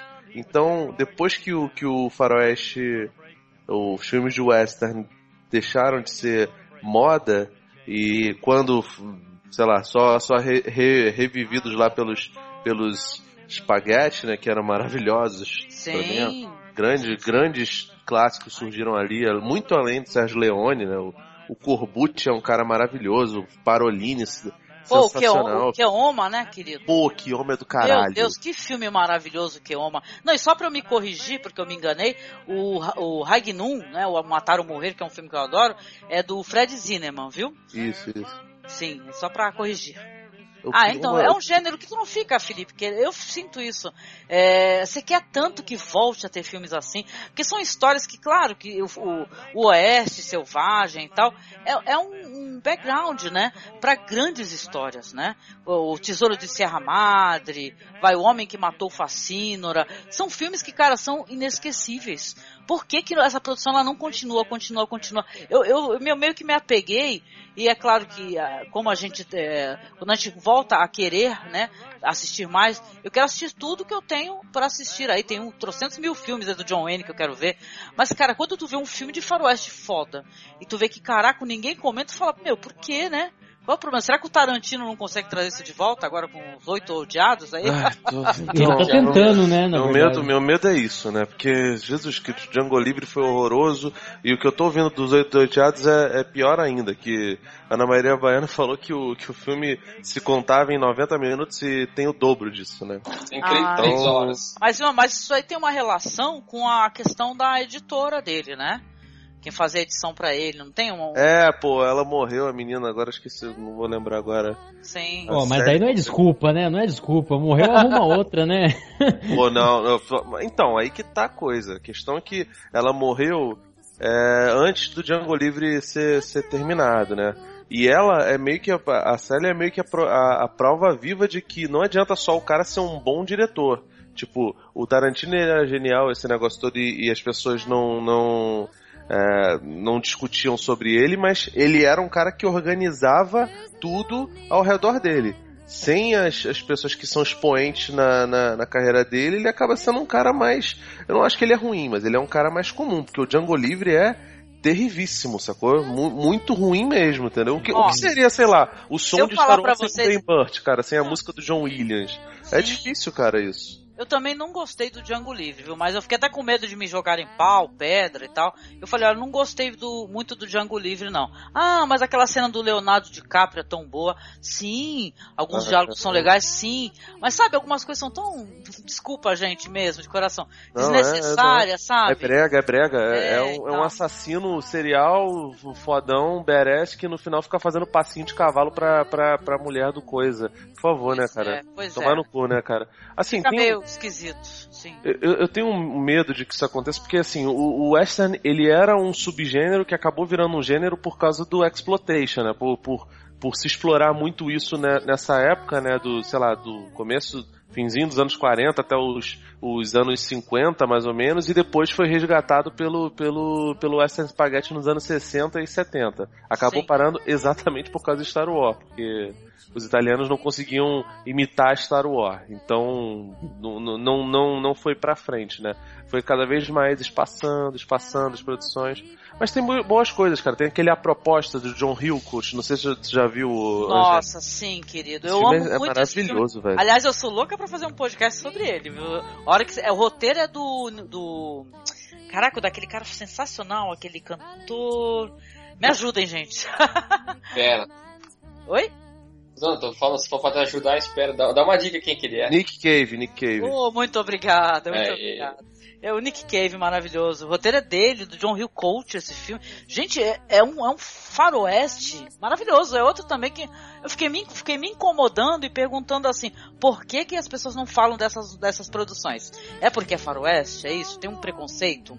Faroeste é coisa de velho? Faroeste, né? Não tem isso? É, faroeste é coisa de velho, você é velho, né? Cara, mas são histórias fodas. Como assim, né? Esse, esse filme mesmo, Bond Tomahawk, cara, o filme é lindo. O Kurt Russell, ele tava tão foda. Eu vou te falar, gente, ele não, ele não tá devendo nada pra um Clint Eastwood. Entendeu? A atuação dele tá contido. Sabe, aquele cara meio acabado. Sabe, é puta, é sensacional. Sensacional. O Patrick Wilson, que ele é um cara assim, ele, ele tem uma cara de bom moço, né, gente? O Patrick Wilson, né? Esse marido lá da, naquele, naquela série de terror e tal. Ele, meu, ele, ele- tu compra o Pa- o Patrick Wilson, o cara que é um cowboy lá, um, um, um vaqueiro, que caralho, ele me levaram a minha mulher, porra, eu tô na merda, eu vou ter que com a perna quebrada e atrás dela. E cara, ele cai no filme, você sente a dor dele, entendeu? Porque tem momentos vários que ele cai, que ele se arrebenta. Tu pensa, caralho, essa perna vai ter que ser amputada, já era. Sacou? É foda. Tem até uma cena de uma, uma, entre aspas, uma cirurgia que eles são obrigados a fazer, né? Porque ele tá com a perna ferrada que, cara, é- é- traz incômodo, viu? E o filme, apesar de ser categorizado, gente, como terror, é, pode assistir, quem não tem medo de terror, não gosta, que, cara, é- se terror for, for apenas essa questão de, de- desses, é, esses- es- essas pessoas trogloditas que dão esse grito assustador, tá, que é meio, parece uma coisa meio aborígene, porque eles têm a pele totalmente é, coberta por aquela lama seca. Ah, cara, isso não é terror pra mim. Isso daí é uma coisa meio tribal. E o pessoal comenta que, por sinal, é, fica uma coisa bem é, realista, viu? Que existe realmente algumas tribos, o, o mundo é, é gigantesco, né? Que é, são totalmente isoladas, que elas é, têm essa aparência, né? Que são canibais, sim. Né? Então, cara, é muito foda. Pra mim, é, ficou, fiquei com a sensação que foi uma grande volta, tanto do do Kurt Russell, maravilhoso, né, em cena, como do Matthew Fox também, que o, pe- o personagem dele tem uma, uma redenção linda, sabe? Você fala, cara, meu, que foda, cara. Tu vai, mas tu vai bem, né? Foda. É, é, olha, arrebentou. Assisti recentemente. Acho que não tem distribuição aqui no Brasil, gente, né? Pra variar, né? É, então nosso amigo, vamos, vamos acender um beat pra Thor, né? Que nem fala o meu amigo Ivan, né? E tal, mas cara, vale muito a pena, vale cada segundo, gente. Eu gostei bastante. E eu, co- como eu agora eu tô nessa de assistir os faroestes, os clássicos, eu tô acabando, né? E tal. E pra mim tem que ter muito mais. É claro, pode ser coisas que não sejam tipo Tarantino, uma coisa mais é, estilizada e humorística. Pode ser coisa séria assim né? Não, é, o faroeste permite isso daí, permite grandes dramas e tal. E ó, Deadwood, olha só o que, que foi Deadwood. A prova é que as pessoas não se interessam, né, por, por uma boa história de faroeste, né? É o que que fizeram com Deadwood, que até hoje não, não perdoo, né? Simplesmente você é, não, não finalizar uma série, você pá, acabou. Você chega numa temporada, caralho, não vai ter a próxima, né? Que nem um Eu lembro pessoal- de Deadwood, pessoal, bem por cima. O pessoal comentou, passa no RH, né? Sei se foram vocês, Felipe. Falaram assim, passa no RH que não vai ter mais, né? Então pega o teu cheque lá. Mas ó, Bonnie Tomahawk é um puta filme. E tal. E foi muito elogiado, viu, Felipe, por aí. Não sei se tu leu alguma resenha, alguma crítica e tal, né? Tanto eu que vou acabar dando uma olhada Eu nele. li um- também. Eu li uma crítica que o cara tava reclamando que tava todo mundo elogiando. Eu não entendi. Falei, gente, como assim? Não pode elogiar o filme, né? Porque tem, tem sempre um que fala assim, é, por que, que tá todo mundo elogiando isso daí? Não, é- não é tudo isso, não. Não, ele é um filme sensacional, sim, cara. Ele merece a atenção do espectador, cara. Mas eu acho difícil ele, ele, ele, ele passar aqui nos cinemas no Brasil. Se passar, eu assisto. Tipo It Follows, né? Que é um filme que ele demorou pra estrear aqui no Brasil. Pô, mas vale a pena você assistir um filme legal no cinema. Então não tem essa, não de, ah, tu já assistiu? Não, assista de novo. Sem problema. A, a pena é justamente essa, né, Angélica? Ele não ser muito divulgado, né?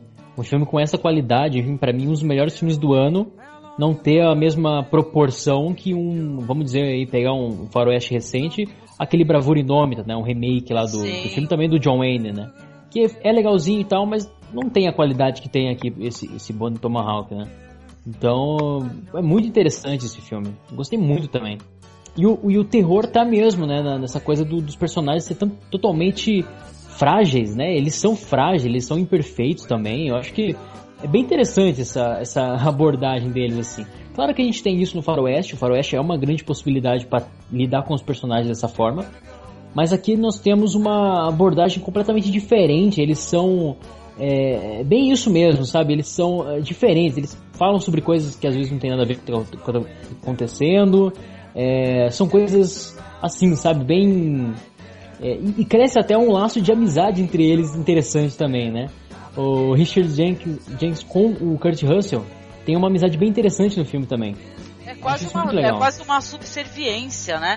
Porque assim, o- esse personagem do Richard Jenkins, né, que é o, ele faz um senhor, ele, tipo assim, o, o xerife é Deus. Então ele não permite, inclusive, que faltem com respeito com, com o personagem Sim, do Kurt sim, Russell. sim. Sabe, ele fala, ó, se, se você ele falar pra você fazer algo, você faça. Porque ele é uma espécie de assistente. E ele fala, de- ele fala de si é, como o Pelé fala dele. É, porque o Pelé, Entendo. não sei o que lá. é muito divertido, gente. Olha, é é um filme sensacional. Não é um filme curto. Tá? É um filme relativamente longo, mas ele é. Ele vale cada segundo, gente.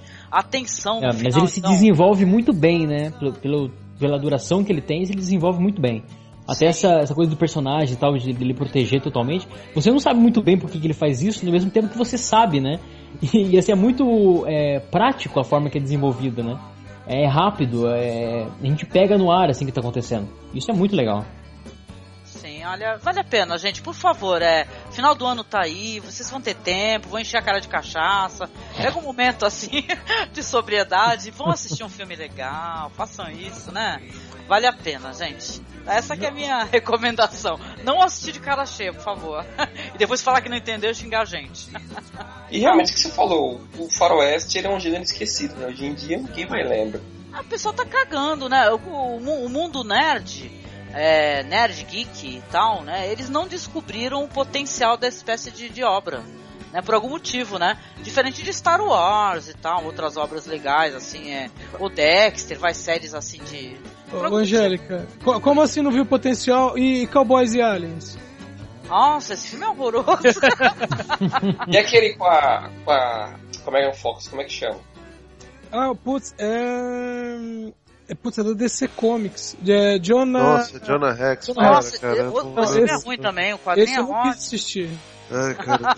nu- Nunca te fiz nada, cara. Por que você tá me lembrando essas, essas coisas horrorosas? Tô de boa, velho. Você tem contra a minha família.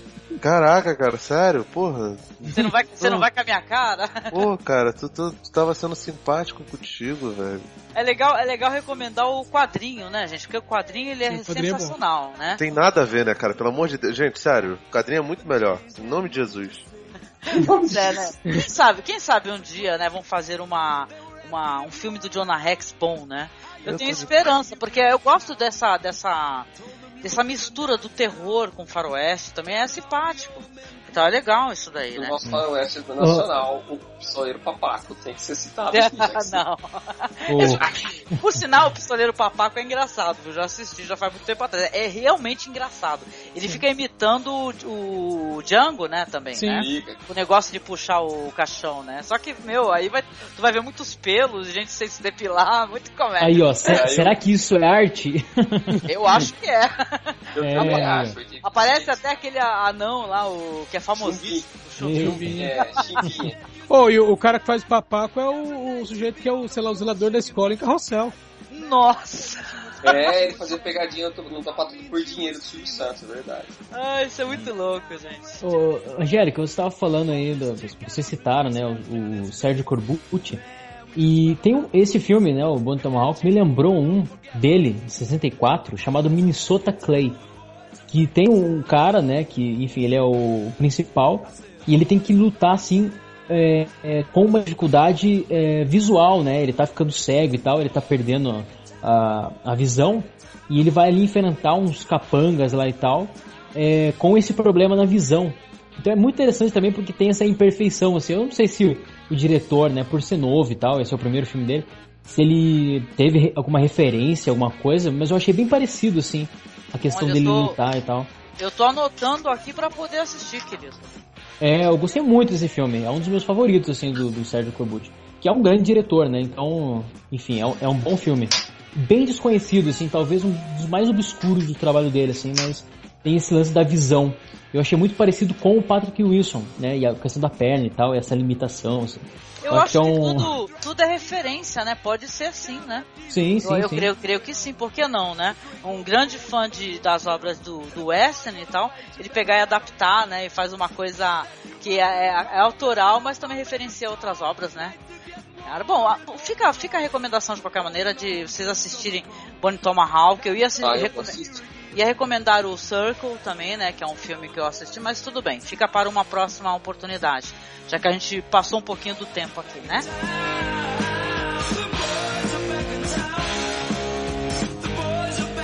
Então vamos aqui aos agradecimentos e aos jabás, gente. Primeiramente aqui é agradecer a, ao Edson, né, Edson? Que teve a paciência de gravar novamente conosco, querido. Muito obrigada. E para você fazer o jabá da onde você tá pela internet aí, querido. Tá, é, vocês podem me encontrar no dimensãonerd.com. É, segundas-feiras é, nós temos programas de notícia com toque de humor. Se bem que até fevereiro nós estamos de férias, né? Então a gente só volta depois do carnaval. Ô, oh, delícia! É, nesse meio tempo, é, aí vem a vergonha maior, porque nesse meio tempo o, o diretor lá coloca o, os erros de gravação, sabe? Do, hum. Que foi feito durante o ano, então... Vou, vou ter que escutar, Edson. Adoro o Vinícius, viu? Beijo pro Vinícius se ele escutar, que eu, eu gravei com ele é, falando sobre Jessica Jones e tal. Super gentil e simpático. É, o, o as quartas-feiras né, vai ao ar o, o Fala Série, que é justamente é, atualmente tá falando sobre Jessica Jones, né? Tá, tá em, em, capítulos falando sobre Jessica Jones, a Angélica tá lá. Ah, na quarta-feira também à noite tem o DN Premiers falando das estreias de cinema. E às sextas-feiras tem o Alternativando, que é o programa de música alternativa. Olha, que delícia, né? Eu morro de inveja, gente, em quem consegue ter periodicidade, vários programas, eu não consigo fazer nada disso. e pedir muita desculpa pra galera, porque, meu, desculpa, gente, tá foda realmente, né? Eu tô com, sei lá, 20 podcasts pra editar.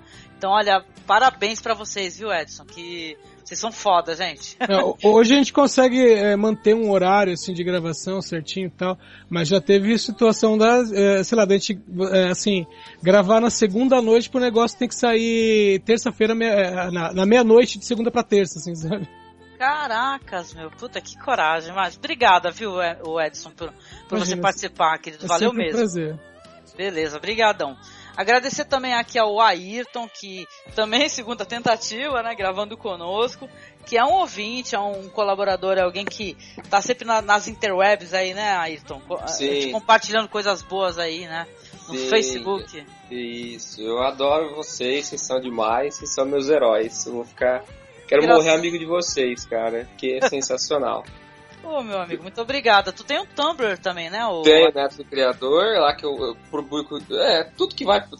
Tudo que o nosso querido Ivan, querido aí que você falou, publica, tá lá.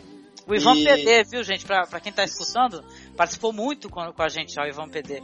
É tudo, né? É, é, é coisas interessantes, sacanagem, assim, é um conteúdo bem diversificado, né? Sim, máximo, máximo diversificado também. Agora tô tentando fazer o meu site, tá difícil, mas vai sair.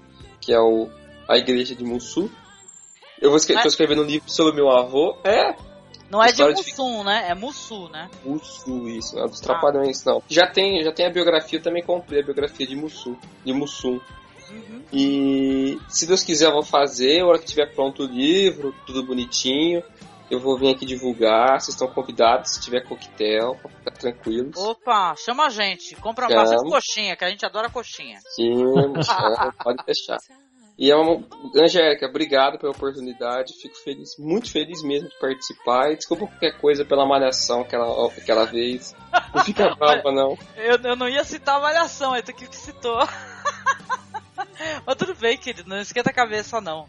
Então, só pra vocês saberem, a, a primeira tentativa rolou malhação aqui. é. Salvamos vocês de malhação. Inclusive Nossa. assisti hoje, chorei. Oh, meu Deus. Tá bom, Ayrton, obrigado, viu, querido, pela tua colaboração. Valeu. Quando, formos gravar mais alguma outra coisa, a gente te chama também. Tá bom? bom. Agradeço. de Beleza. Coração mesmo. Legal, obrigada. Agradecer também ao nosso amigo Emerson Teixeira, que é lá do Cronologia do Acaso, Querido Emerson, sempre divulgando muita coisa boa do cinema alternativo, mesmo, viu? Ou seja, se vocês têm a curiosidade como a gente, né, de catar aquele cineasta do fim do mundo, né, Emerson? Nós, tá na mesma parte que a gente, cara. E só coisa boa, né, Emerson? Isso aí, é, indo pro terceiro ano, na verdade indo pro quarto ano do Cronologia do Acaso, já faz muito tempo já. Mas é isso aí, Angélica, sempre uma honra participar do Masmorracast, o BPM, enfim, conhecer as indicações dos amigos e muito obrigado pelo convite. E é isso aí. Estou lá, cronologiadoacaso.com.br. Eu que te agradeço? Você sempre tá brilhantando aqui com a tua colaboração, viu, Emerson? Obrigada. É isso. E também agradecer, por último, aqui ao nosso amigo Felipe Pereira. Felipe, fale aonde você andou passeando pelas interwebs aí, falar do Vortex. Eu tenho uma, uma curiosidade técnica. O, o Vortex, ele vai é, voltar a, a, a publicar, vai voltar a ter uma periodicidade. O que, que o ouvinte que gosta do Vortex pode esperar? Só perguntando, porque eu sou fã também. Eu também quero mais, mais podcasts. É, que bom. Então, a gente, é, como você falou, né? Eu escrevo no, no vortexcultural.com.br, a gente fala sobre cinema, quadrinhos, literatura, seriados, novelas, eventualmente, é, games, a gente fala de tudo, cara. A gente fala, eu, eu- uma vez eu fiz uma resenha até de filme pornô, cara. Falei do, do Garganta Profunda. Por Olha, causa do, do, do Lovelace, né? E que é um filme do caralho, né, cara? Aliás, parabéns, viu? Parabéns. Que o, que o Garganta Profunda, ele é um filme pornô, mas ele é um filme que ele tem uma. uma tem até um documentário que eu, que eu Sim, assisti sim. sensacional. Ele tem, muita, ele tem muita importância dentro da época dele, analisando na época dele. Pô, Ah, o- o- nesse documentário, por dentro da Garganta Profunda, o Coppola até faz várias declarações e. Enfim. é, o, o- a gente tem dois podcasts, né? Um que é o Vortcast e que é temático e outro que é agenda cultural, que infelizmente acaba ficando parada. E assim, a gente faz na periodicidade que tá, né, cara? Infelizmente a gente não tem. eu entendo, sim. A gente vai tentar no que vem fazer com que a coisa seja semanal, né? Porque agora a gente tem um editor aí que tá mandando bem, que é o Vitor Marçom. E se Deus quiser, a gente vai, apesar da maioria ser ateu, né? Se Deus quiser, a gente vai, vai tentar restaurar uma, uma periodicidade mínima, né? Além, é claro, dessa, desse nosso projeto de falar sobre política, né? Que é o Conjunturas, que também vai estar no, no Vortex. Vamos ver se a gente consegue aí, se, se os militares não tomarem o poder, né? Se não derrubarem nossa Dilma aí, a, essa mulher mara... Mentira, cara. A gente é. A gente é. É oposição à esquerda, não tem nem não tem condição, não tem condimento de defender o PT, cara. Não, deixa eu te falar, eu lembrei o nome do filme, viu, Angélica? Ah. Você que tá aí gostando, vendo o western a dar com pau, Meu ódio será sua vingança de 69. É, meu- é meu ódio, será sua herança ou sua vingança, afinal? Acho que, acho que é sua herança. Do São Pequimpá? Isso. Ah, Esse São. Pequimpá, traga minha cabeça de Alfredo Garcia. Conheço. Clássico, né, assisti também. Porra, porra, sim. Ah, não, assim, eu gosto de São Pequimpá, gente. Só pra, pra mencionar, né? A gente interrompeu até o Felipe, né, Felipe? Desculpa. Mas termine aí, querido, diga. Ah, basicamente isso. Se quiserem lá, acessem vortexcultural.com.br e vamos ser felizes, né? Claro, vamos, vamos. E detalhe, se você não conhece Vortex, tem uma penca de podcast pra você assinar o feed, ou mesmo ir no site baixar e conhecer. Então não tem desculpa, né? A gente tá com um Por favor, probleminha, a gente tá com um probleminha no feed, né? A gente fez um, um, um podcast sobre o Clint Eastwood como diretor, fizemos sobre Steve McQueen, David Russell. Agora vamos fazer sobre sobre o Frank Sinatra no cinema, Olha. possivelmente sobre o Michael Mann. Não, o Michael Mann acho que vai ficar pro ano que vem, né? Sim, ah, mas parabéns. Eu adoro os podcasts de filmografia que vocês fazem, viu? Parabéns, viu? Pô, Obrigada, viu? Aliás, eles me enganaram com, com o cast de Steve McQueen, que eu pensei que era sobre o ator. Vou lá ver o Bullet, meu irmão. É, foi, foi por aí mesmo. Vamos né? ver o Le Mans, chega lá, era o, porra, é, é um cara porra, negro, O, obeso. o Mario Abad é super fã do Steve McQueen, o ator, né, Sim, também, sim, né? sim. Não, É, eu- poderia ser, viu? Eu tenho, tenho até. É herança, viu, Angélica? O Mario já dormiu com o Steve McQueen, mas aí é outra história, né, cara? Não, mas, mas eles têm a melhor pegadinha da internet que ninguém fez isso ainda até hoje no Vortex. Eu acho que é o podcast sobre Crepúsculo. Eles eu não, eu não vou falar o que, que é. Faz assim, vai, vai lá no, no site do Vortex e baixa esse podcast e escuta. melhor coisa do mundo, assim. Você vai adorar um podcast com temática do Crepúsculo, sério. Ah, eu vi vai ficar feliz. E tem que ouvir até o final, cara, que é Até maravilhoso aquela ideia. Tá certo, Felipe. Muito obrigada também pela tua colaboração. E eu quero agradecer a você, ouvinte, que nos escutou, escutou as nossas recomendações. Os links para as nossas eh, recomendações estão todos aí abaixo, tá? Na postagem. Se a Angélica encontrar por aí, né? Sem medo da justiça, até quando me prenderem, né? Vai estar tudo aí, gente. Procurem aí direitinho. Tá aí, deixar um beijo muito grande, deixar votos de um Feliz Natal, um bom ano novo pra todo mundo, né? Muita saúde, muita paz, dinheiro, coisa tá preta, né, gente? Mas tudo bem, ninguém quer deixar beijo, então só eu que mando Eu beijo. vou ter. É. Meu aniversário é 27. ê. Parabéns. Eita, mano. Tu é Não, azarado, eu- hein, cara? Só ganha um Feliz Natal pra todo mundo. Feliz Natal, meu aniversário é 27 do 12. Ó, fica a dica, coloquem uva passa em tudo. Cara, uva passa é vida. Isso aí. Não, bacon é vida. Aquela discussão de internet. Uva passa é vida, gente. É isso, gente. Quem quiser entrar em contato por e-mail, tá? é só mandar pra gente e-mail pra contato, ponto cinemasmorra. No Twitter a gente é, é arroba masmorra underline cast. E no Facebook estamos lá, né? Cine Masmorra, é só procurar. Grande abraço, tudo de bom, tá? Para todos, aí boa entrada de ano. E nos vemos por aí, né? Ano que vem, tá certo? Beijinho, tchau, tchau. Querem falar alguma coisa? O exumador, ele sempre fala alguma coisa no final, adoro. Assim, ele, quando eu termino o podcast, ele pá! Ele, pô, não sei o que, não sei o que. Tá vendo? Vocês são tudo. Vocês, vocês não são ele- os profissionais do humor. Tá certo, gente. Então eu tô dando stop aqui.